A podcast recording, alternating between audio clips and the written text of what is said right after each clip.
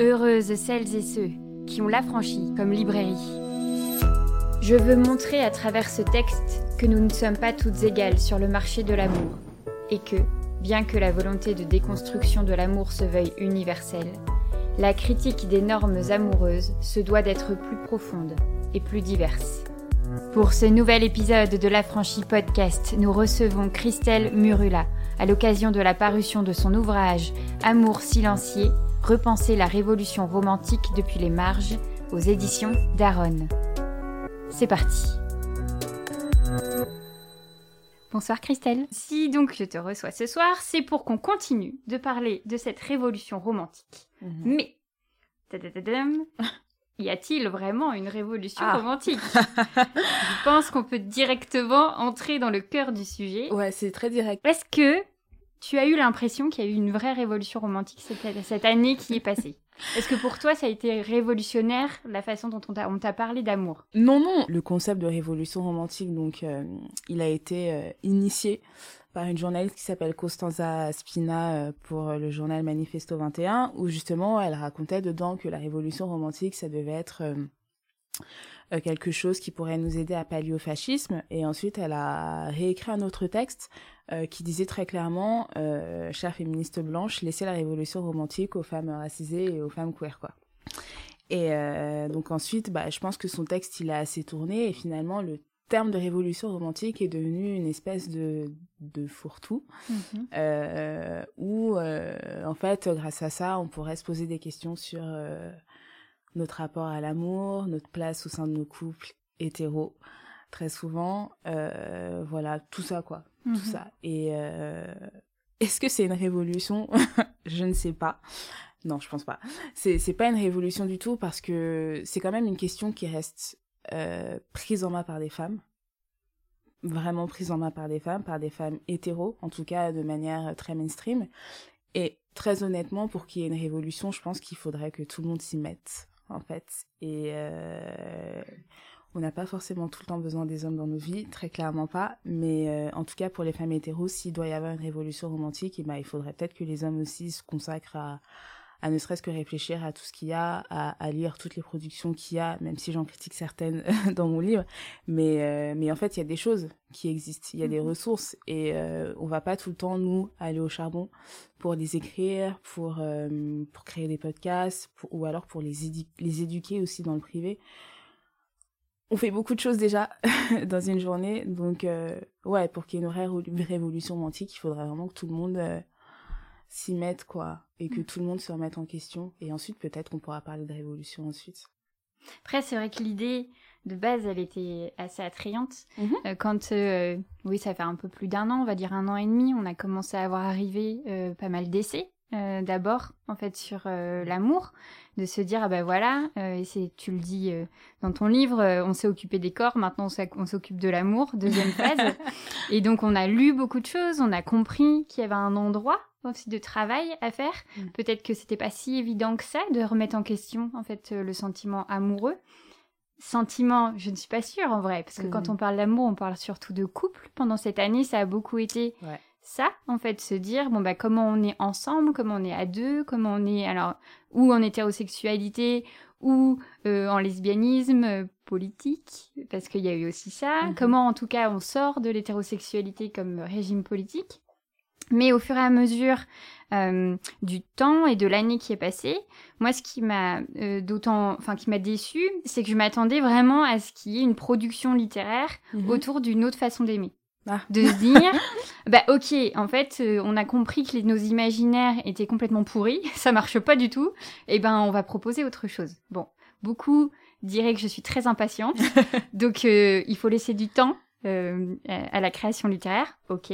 Mais pour autant, on est un petit peu resté dans un entre-deux où les oreilles et les yeux ont été ouverts. On Mm. se dit, ok, il doit se passer quelque chose, mais quoi?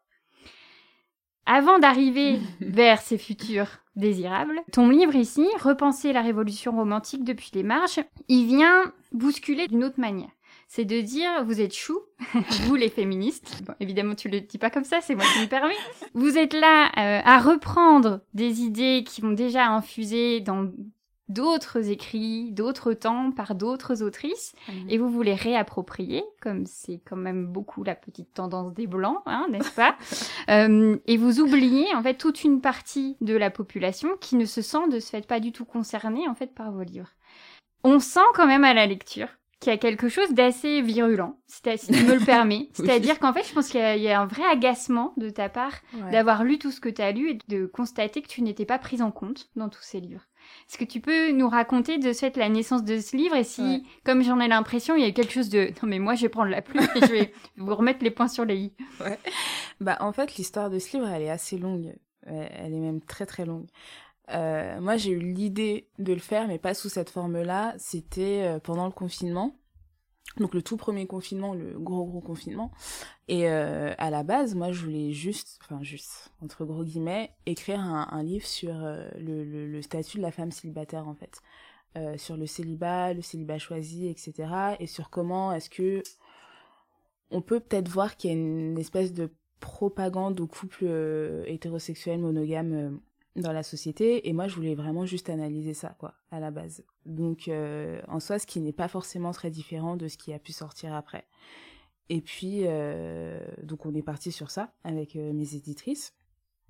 Et puis un an est passé et, euh, je, je savais pas trop quoi écrire je savais pas trop trop quoi écrire et donc on arrive en, en, en septembre 2021 et c'est là qu'il y a eu beaucoup beaucoup de productions autour de l'amour justement. Donc il y a eu Réinventer l'amour de Mona Cholet, il y a eu Cœur sur la table de Victoire Tueillon, il y a eu plein d'autres podcasts, plein d'autres livres.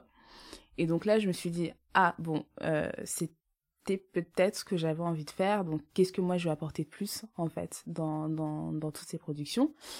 Et donc forcément, bah, je me suis penchée là-dessus, j'ai, lu, j'ai écouté, etc. Et, euh, et là, je me suis dit, mais à qui vous parlez En fait? Parce que je me, je me sentais pas concernée et j'avais l'impression qu'on ne, qu'on ne s'adressait pas du tout à moi. Et, euh, et donc j'étais énervée. J'étais un peu, euh, un peu énervée parce que je me suis dit, en fait, il y a quand même un énorme panel de choses là qui, qui, qui sortent mais je me reconnais dans aucune d'entre elles et j'ai vraiment l'impression qu'on n'a pas du tout eu la même vie, qu'on n'a pas du tout les mêmes euh, problèmes euh, amoureux. Et donc, euh, ouais, j'étais assez énervée. Et, et en fait, ce qui s'est passé, c'est que je n'ai même pas eu à dire quoi que ce soit à mes éditrices. Il y a l'une d'elles qui m'a appelée et qui m'a dit Tu serais pas un peu énervée, justement?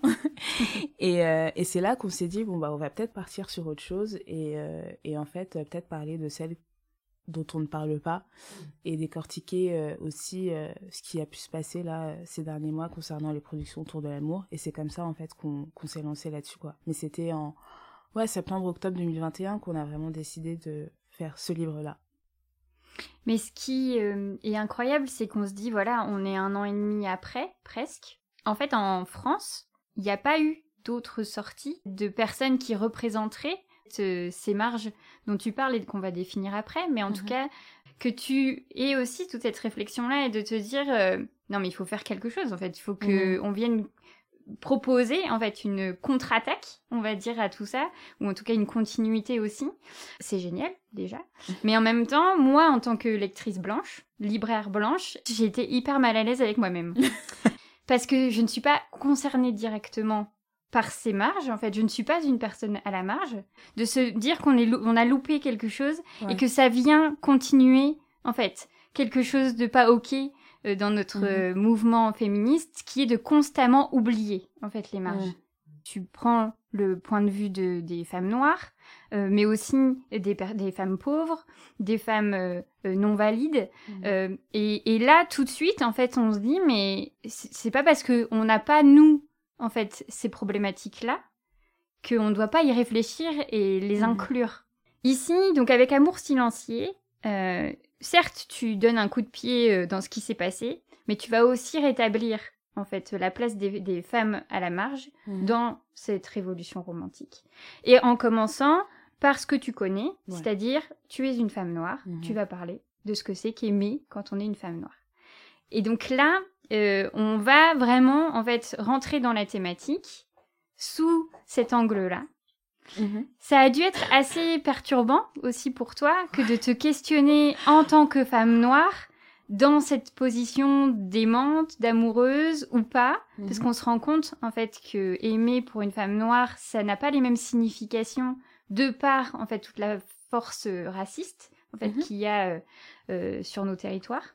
Donc cette démarche d'y aller, de te mettre vraiment au cœur de ton livre, ça a dû être assez euh, perturbant. Ouais, ouais, c'était hyper perturbant parce que en plus, euh, donc moi j'ai une, enfin je suis journaliste et j'ai une formation euh, de, de, de journaliste quoi. Et euh, on nous apprend vraiment à prendre le plus de distance possible quand on écrit quelque chose.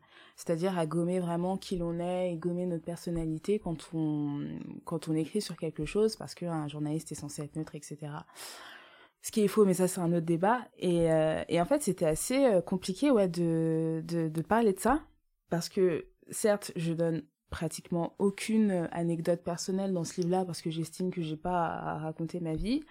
Mais, mine de rien, ne serait-ce que cette partie parle énormément de moi, en fait. Euh, de par ce que je raconte, de par ce que j'analyse aussi dedans, partout, en fait. Euh, que ce soit, enfin, quand je prends euh, comme exemple euh, euh, des, des séries ou des films, etc., quand je, je cite certains articles, euh, certaines études, en fait, ça parle de moi, vraiment, vraiment beaucoup. Donc, euh, ça a été hyper compliqué aussi de prendre une distance mais tout en euh, comprenant totalement ce qu'il en était. Parce que j'étais à la fois dans une position euh, de euh, d'observatrice mais observatrice qui a complètement vécu tout ça et qui en fait est témoin direct de tout ça. Donc c'était très perturbant.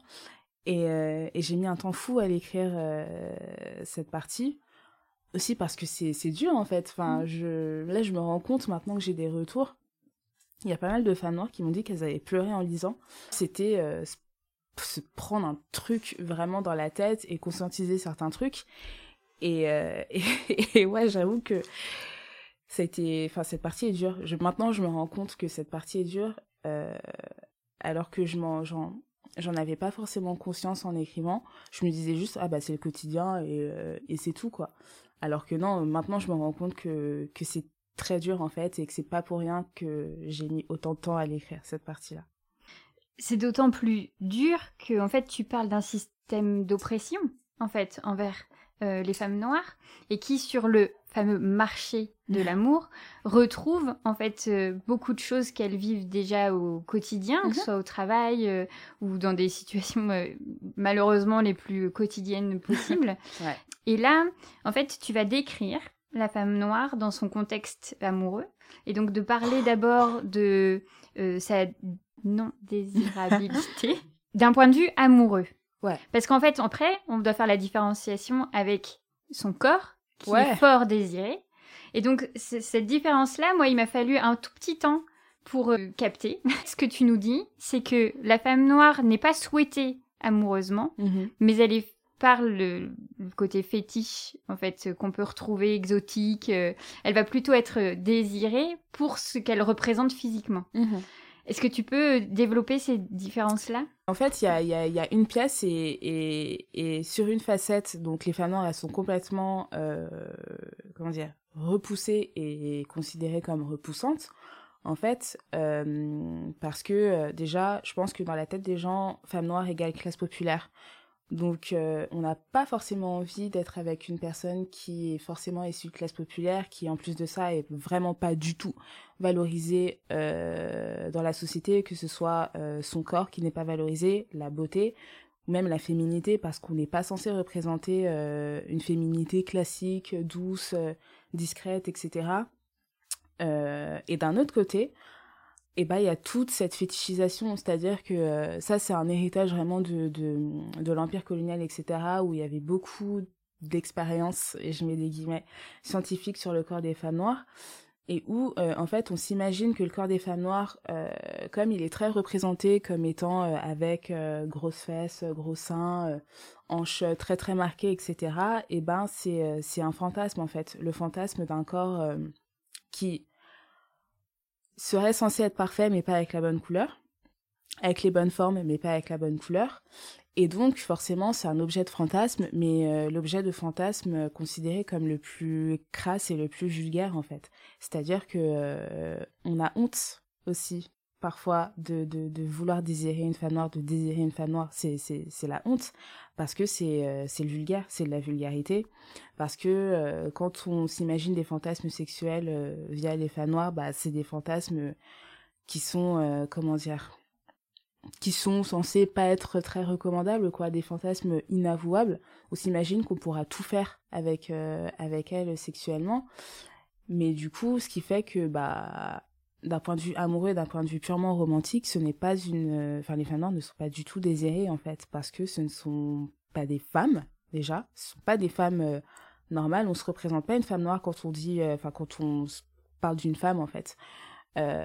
donc le genre des femmes noires, il est quand même assez particulier, ouais, parce qu'on n'est pas des femmes, mais aussi parce que on n'a pas d'humanité non plus, quoi. C'est vraiment, on est vraiment des passager, j'ai l'impression, sur cette terre euh, où, on est juste là, quoi. On est juste là, on n'est pas des femmes, on est, on est noir, certes, mais quand il faut s'indigner, ben, on s'indigne en grande majorité d'abord pour les hommes noirs.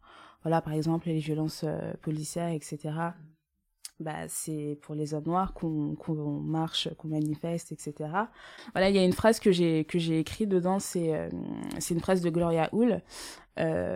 toutes les femmes sont des blanches et tous les hommes sont noirs toutes les femmes sont, blanches. Pourquoi? Parce que euh, la féminité, bah, c'est la femme blanche. Euh, quand il s'agit d'évoquer euh, le féminisme ou même tout ce qui est attrait au genre, on se représente d'un point de vue très universel une femme blanche plutôt mince, valide, de classe moyenne ou classe moyenne supérieure. Alors que dès qu'il s'agit d'évoquer euh, les problématiques euh, des personnes noires, on s'imagine les hommes noirs, le racisme envers les hommes noirs, etc., les, euh, les violences policières, le contrôle aux faciès, mais pour, que les femmes noires soient entendues et défendues, que ce soit dans le milieu féministe comme dans le milieu antiraciste, en fait, il faut toujours que ça vienne de nous-mêmes. Et il faut toujours que ça vienne de nous-mêmes, il faut toujours que qu'on soit là pour taper du poing et pour dire euh, et, et, on existe quoi. Et c'est pareil en fait dans le marché de l'amour, c'est-à-dire que il faut euh, il y a des stratégies, il faut réfléchir. Euh, D'abord, est-ce que cette personne-là, euh, est-ce qu'il sort avec des noirs, est-ce que les noirs le, lui plaisent, etc. Euh, c'est, en fait, c'est constant. C'est mmh. qu'on peut pas y échapper et encore moins dans l'amour, on peut vraiment pas y échapper quoi. Oui, c'est une conscience supplémentaire, en fait, mhm. qui est complètement liée à son existence. Tu prends euh, l'exemple de Hockey Cupid euh, dans ton livre, qui considère en effet la femme noire comme la dernière catégorie désirable, je crois. Euh, ouais, en fait, c'est une, étude, c'est une étude qu'ils avaient faite en 2014, je crois, où, euh, bah, en gros, forcément, aux États-Unis, bah, il y a des statistiques ethniques, donc ils ont le droit de, de faire ça. Et euh, ils avaient vu que c'était les femmes noires qui étaient les moins swipées, en fait, sur l'application. Et côté hommes, bah, c'était les hommes asiatiques. Et, euh, et juste, bah, ouais, ça m'étonne pas, quoi. Ça m'étonne absolument pas, parce que j'ai l'impression que les gens se disent qu'il faut réfléchir à deux fois avant de nous regarder d'une manière romantique, avant de se dire, est-ce qu'elle me plaît? Est-ce qu'elle me plaît pas? Ouais, en fait, elle me plaît vraiment, peut-être que j'y vais, mais ouais, mais d'un autre côté, euh, c'est pas très valorisant d'être vu avec une femme noire. Donc, euh, ouais, ça m'a pas étonné cette étude-là. Ouais. il y a tout un bagage en fait de stéréotypes et de mhm. discrimination euh, qui continue, même en fait juste sur un date en fait, ouais. et qui va être et du côté là, si on parle d'hétérosexualité de l'homme, qui va en effet avoir des sortes de préconcepts déjà en tête, mais aussi du côté de la femme noire qui va être dans une inquiétude, une méfiance, parce que bah pourquoi pourquoi elle a été choisie en fait? Et ça mhm. tu mets vraiment le point là-dessus en se disant mais euh, ce n'est jamais anodin en fait quand une femme noire a été choisie, et donc il faut toujours voir est-ce qu'on est là euh, pour juste du sexe et une partie un peu euh, enfin j'allais dire folklore mais on va bah, rester enfin ouais. voilà le truc donne toute une image comme ça que l'homme se serait construit ou est-ce que c'est sincère ou en même temps ça va rentrer encore sur d'autres euh, sur d'autres problématiques derrière ouais, ouais. c'est enfin il y a, y a hum, quelque chose en fait de la oui c'est ça de la surconscience en fait de, de, de, de, devoir toujours faire attention à où on met les pieds enfin et comment on choisit etc donc qui ne permet pas quand même ce qu'on imaginerait être quand même de la détente. Il y a aussi tu en parlais un petit peu avant euh, euh, quelque chose d'assez fort, ce qui va être les représentations dans la pop culture. Mhm. c'est vrai que on, parle beaucoup, et notamment on avait reçu Jennifer Padjemi pour Féminisme et Pop Culture, et on, parle beaucoup en fait de, des séries, des films, et de comment en fait c'est vraiment une continuité de comment mhm. les sociétés se construisent. Et donc, quand on y réfléchit, eh ben, c'est vrai qu'il n'y a pas de modèle, en fait. Il y a très peu de modèles. Je dis peu parce que là récemment, il y a quand même eu des choses qui ont un tout petit peu évolué à ce sujet.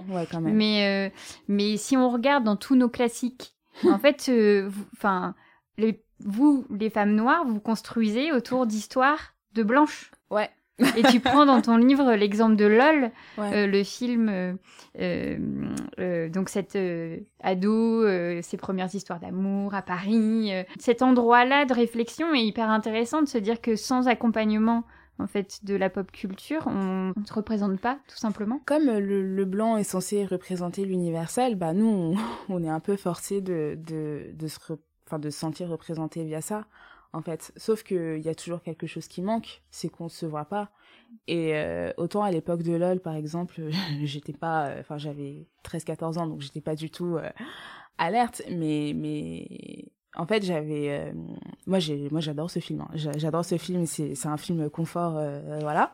Mais la première fois que je l'ai vu et même pendant plusieurs années après, en le regardant à la fin, je me sentais très mal en fait, je me sentais très très mal parce que bah c'était pas ma vie mm. parce que c'était pas ma vie parce que le, le, personnage de Lola et même toutes ses autres copines elles sont toutes euh, comment dire bah elles ont droit aux histoires d'amour elles elles en ont pas mal etc puis ça ça ça alimente leur vie d'adolescente en fait. Enfin elles ont quoi 15 16 ans euh, on pense beaucoup à ça à 15 16 ans. Enfin c'est censé être normal. Mais pour moi ça n'était pas normal parce que je me, je me souviens euh, j'étais dans le cinéma de, de Brittany Sorge dans le 91 et, et je me souviens je me disais mais mais en fait à quelle heure moi euh, à quelle heure moi ça va m'arriver tout ça je, mm. je, je vois pas donc c'est trop mignon et tout c'est trop beau euh, je rêverais que ça m'arrive mais ça m'arrivera jamais en fait et il y a, y a vraiment la problématique aussi de classe qui entre avec LOL parce que euh, ça m'arriverait jamais, mais pareil, en fait, euh, ce sera jamais aussi romantique que dans LOL.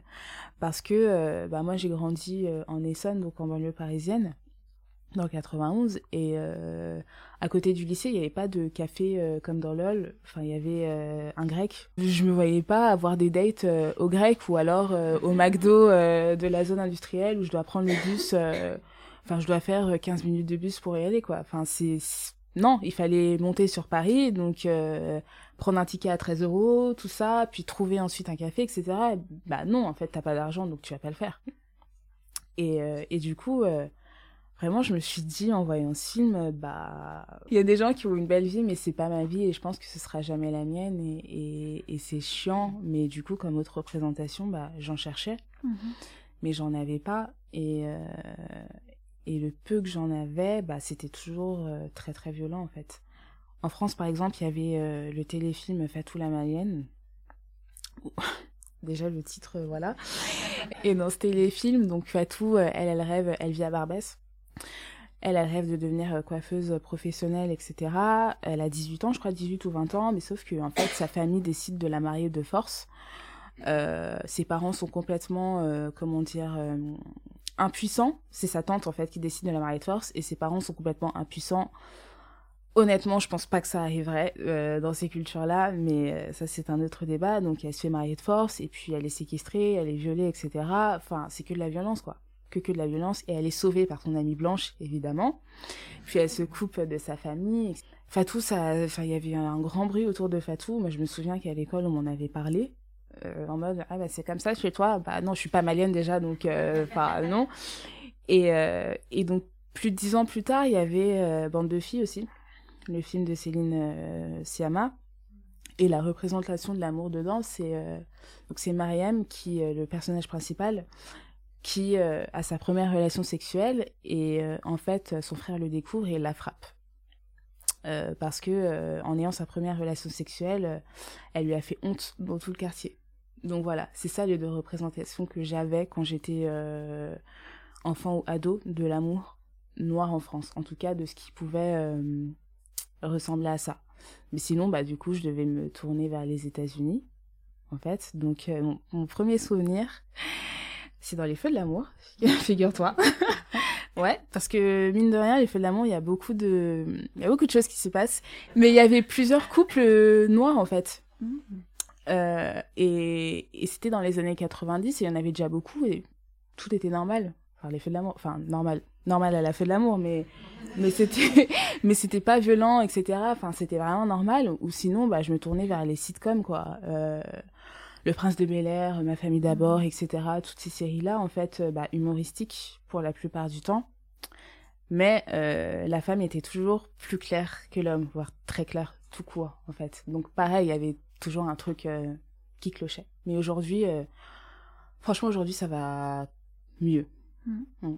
Oui, et encore, tu prends euh, pour, pour parler de, de, ce principe ou même dans un. Alors, je pense que c'est le Black Love dont tu parles. Mm-hmm. Où, et donc, c'est des couples noirs qui s'aiment et qui vont de ce fait tout faire pour en fait rendre euh, hommage euh, à leur communauté euh, afro-américaine et donc avec des valeurs, des, enfin des, des films qui vont vraiment mhm. montrer en fait l'implication du couple dans leur culture. Euh, et tu prends l'exemple de This Is S, donc la série qui nous a fait pleurer toutes les larmes de notre corps, ouais. ou qui risque de le faire si vous ne l'avez pas encore vu, et avec ce couple emblématique. Et c'est là où en fait tu nous dis, bah oui, mais en fait c'est encore le principe de la femme qui est plus claire. Et donc, comme si, en fait, la femme noire, pour être acceptable, devait le plus se rapprocher d'une femme blanche euh, pour être dans sa féminité, en fait.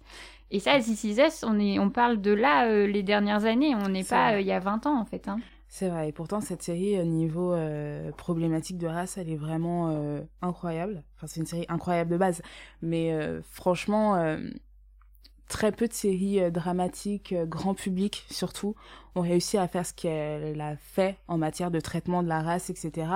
Mais il y a toujours cet écueil-là, ouais. Il y a quand même toujours cet écueil-là. Et, euh, et, et c'est dommage, en fait, parce que c'est comme si déjà la femme noire foncée ne pouvait pas exister en tant qu'être désiré, mais surtout, bah, le personnage de Randall, il est foncé. C'est comme si les deux personnes noires ne pouvaient pas être foncées, vraiment foncées.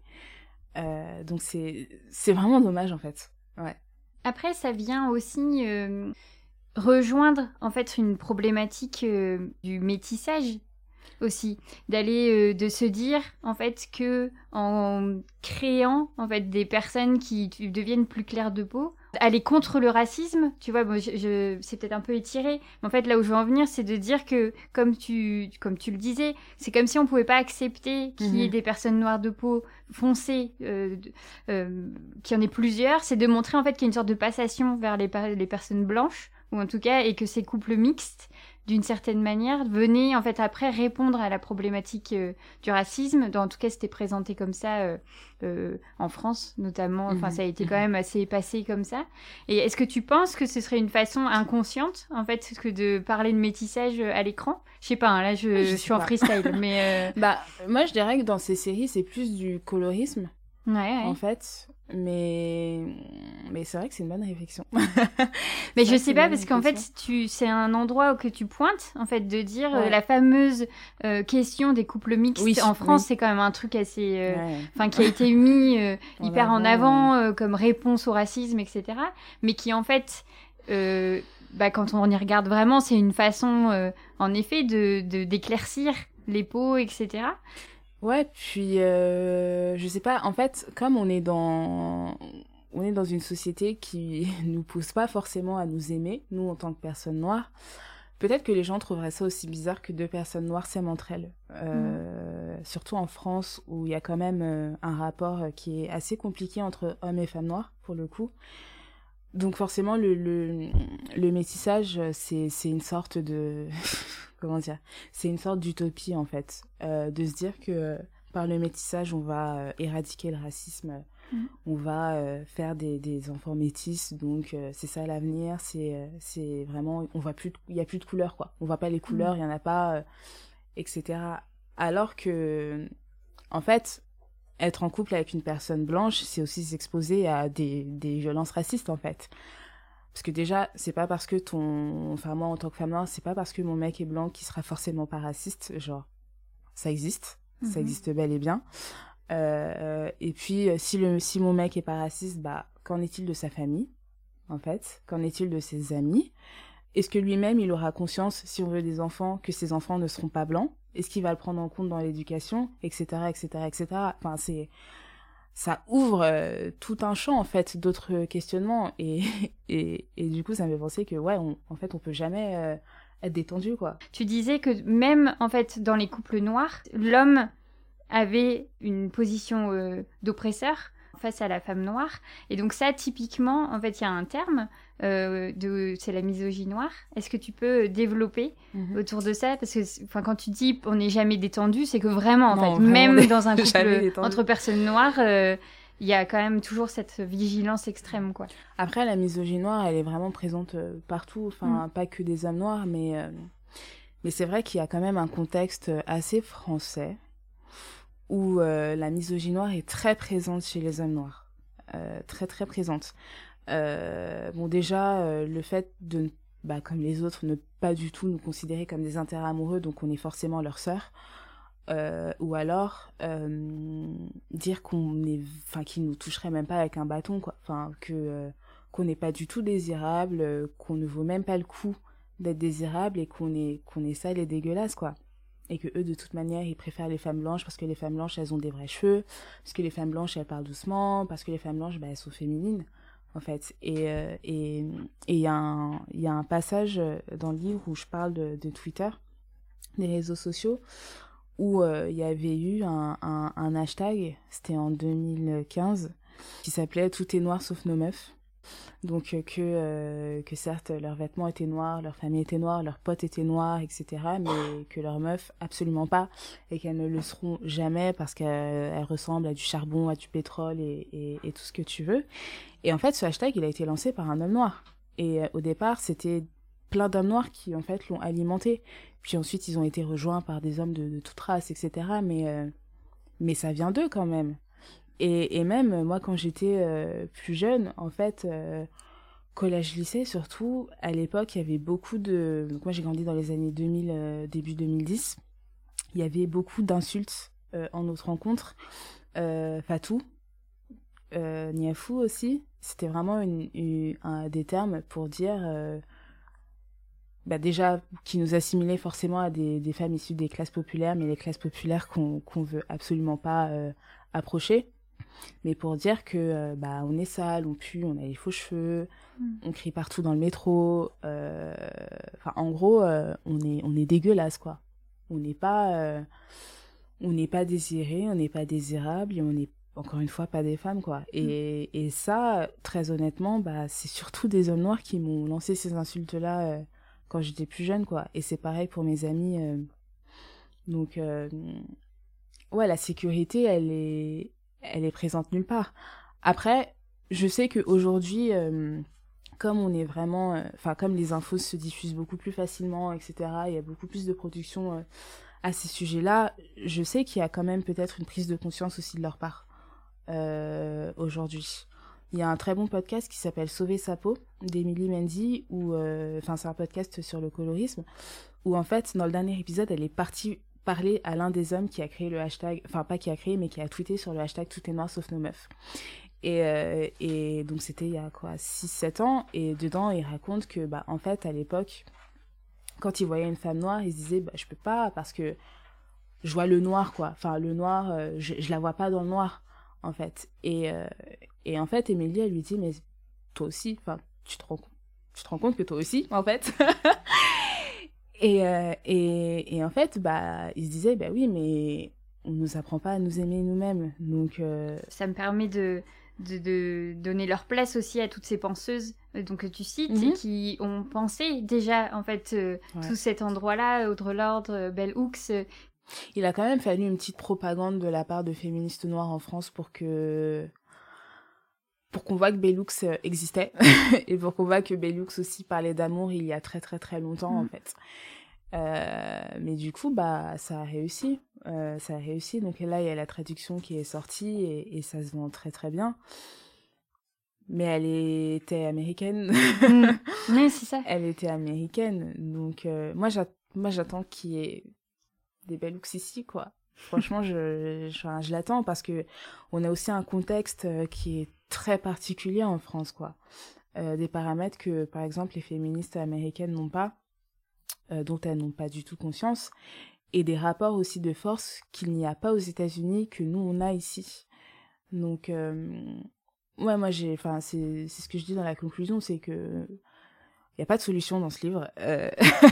Il n'y a pas de solution. Il est un peu fataliste d'ailleurs, mais en fait, j'espère juste que ce sera un premier pas pour qu'il y en ait plein plein d'autres aussi qui aient le privilège d'écrire un livre ou ou d'enregistrer un podcast ou je sais pas quoi, mais qui puissent en parler elles aussi de leur place quoi. Dans ton livre, tu continues en fait euh, à aller vers les marges et donc tu vas aussi euh, parler euh, des femmes pauvres, des femmes précaires.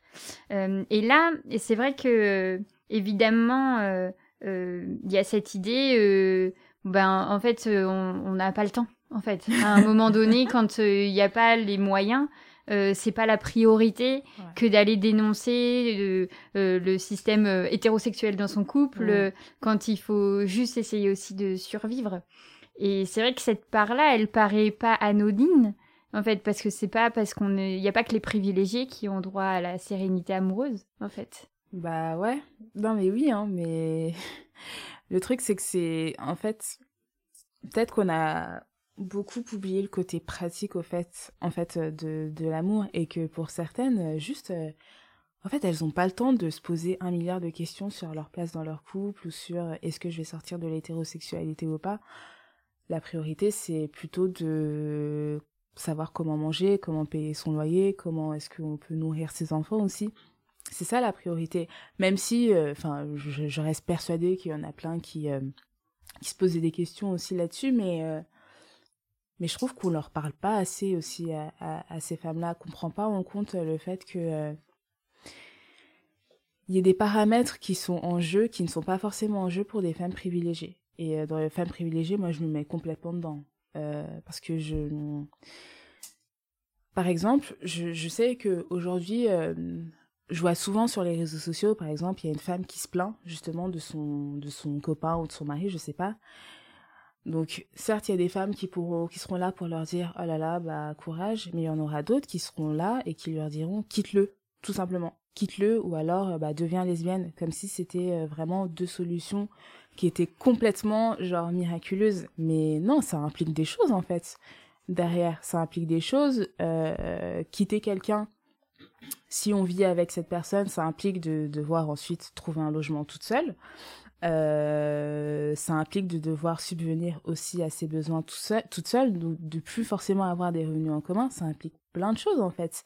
Et on n'implique pas ça dans, dans, dans, dans nos réflexions. Euh, la philo, c'est très bien, penser l'amour d'une manière très très philosophique, c'est super, mais mais il y en a qui ont juste pas le temps quoi mmh. juste la priorité c'est de pouvoir je sais pas quitter le foyer familial euh, accéder à la propriété, parce que c'est beaucoup plus facile quand on est à deux d'accéder à la propriété, c'est de pouvoir aussi, euh, enfin c'est mieux aussi d'être pauvre à deux plutôt que d'être pauvre seul, enfin c'est tout ça, en fait. C'est pas juste, euh, oh là là, je sais pas, euh, aujourd'hui m'a mal parlé, euh, qu'est-ce que je fais, enfin c'est pas que ça, c'est aussi plein d'autres choses et c'est une histoire de partenariat aussi, quoi. Mmh.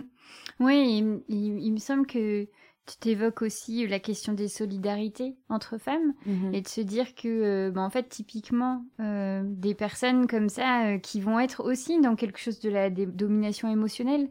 Enfin, évidemment, il y a aucun jugement.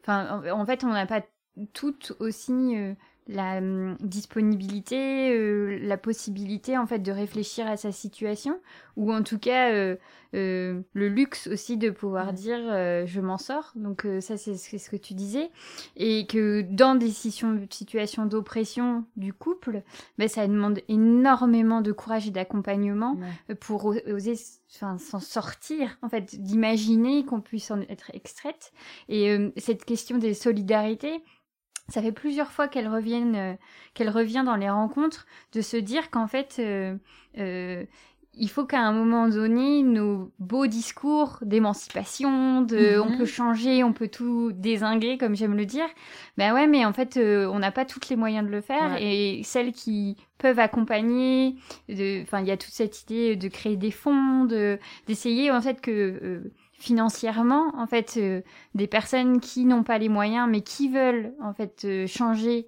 de vie d'une certaine manière, sortir d'un système d'oppression, puissent avoir un backup aussi. Et ça permettrait peut-être, euh, en effet, d'extraire plus de personnes dans des situations euh, horribles, en fait. Euh, euh, mais je tenais absolument à ce qu'on parle euh, de ta conclusion et de ton intro, parce que j'étais très ravie, mais vraiment très touchée de lire ce moment où tu dis, mais en fait... Là, on vient de parler de choses très rationnelles. Enfin, on parle d'amour, euh, c'est ci, c'est ça, euh, et on parle pas de sentiments. On parle Mhm. pas euh, de ce qui nous met les papillons dans le ventre. Enfin, là, je te cite. hein, c'est vraiment de, de ce qui nous bouleverse, des frissons, etc. Alors que euh, si on considérait l'amour comme une construction sociale, Mhm. ben on pourrait s'atteler à la démonter autrement. Ça, je me suis dit, mais oui, en fait, c'est exactement ce qu'on attend. C'est que là, on parle de sentiments, d'un- de quelque chose d'immatériel, et que jamais, en fait, pour le moment, Ouais. dans tous ces livres, on en parle vraiment. Mais le truc, c'est que si. euh, Enfin, moi, moi j'attends. Je n'attends que ça. Mais. Peut-être qu'il faudrait aussi qu'on a. Enfin, comment dire? Peut-être que personne n'arrive à bien aimer aussi. C'est peut-être ça. euh, Peut-être que personne ne sait concrètement ce que ça veut dire de bien aimer. Tout simplement. De d'aimer d'une manière euh, vraiment très pure. D'aimer aussi euh, d'une manière égalitaire. le conjoint, comme les membres de la famille, comme les amis, etc. En fait, je pense que aimer, c'est encore aussi une notion hyper floue. Et c'est peut-être que pour ça que personne n'ose mettre euh, le pied dedans, parce que ça veut dire quoi aimer déjà? Ce qui m'a vraiment plu dans ta conclusion, c'est de dire qu'en fait, il est temps qu'on y aille. C'est dur, Mhm. ça fait peur et on ne sait pas où on va aller. Et même si on on n'enlèvera pas les systèmes d'oppression comme ça, au moins, en fait, on aura des bases euh, beaucoup plus saines, en fait, pour Mhm. parler d'amour et de révolution amoureuse. Ouais, non, mais c'est aussi simple. Enfin, simple. Non, mais c'est aussi simple que ça, ouais. Mais, euh, mais il faut y aller. hein. Il y faut y aller. Il y, a, y y du travail. Non, mais il y a vraiment du travail. Et puis, euh, et puis s'atteler aussi à ce sujet, c'est aussi euh, se questionner sur soi-même. Et qui a envie de se questionner sur soi-même et sur ses propres comportements et sur comment est-ce qu'on a pu aimer euh, notre famille, nos amis, euh, nos conjoints et tout. Je sais pas qui a envie de mettre le nez dedans. Parce que ça peut faire hyper mal aussi, quoi. Donc, euh, non, mais j'attends de voir. Mm. Bon, bah, en tout cas, on a un plan. on attend de voir, mais on a lancé une idée quand On même. lance une, ouais, on lance une piste. C'est un truc. Merci beaucoup, Christelle. Bah, merci. Alors, heureuse Vous venez d'écouter un nouvel épisode de l'Affranchi Podcast en compagnie de Christelle Murela à l'occasion de la parution de son ouvrage Amour silencieux, repenser la révolution romantique depuis les marges aux éditions d'Aaron. L'Affranchi Podcast, c'est Soazic Courbet à la réalisation, Pierre-Antoine Naline à la création sonore et Chien Fou pour l'univers graphique.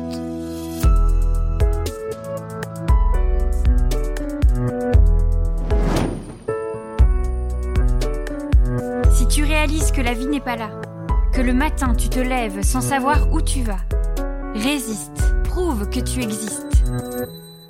Avec l'Affranchi Podcast.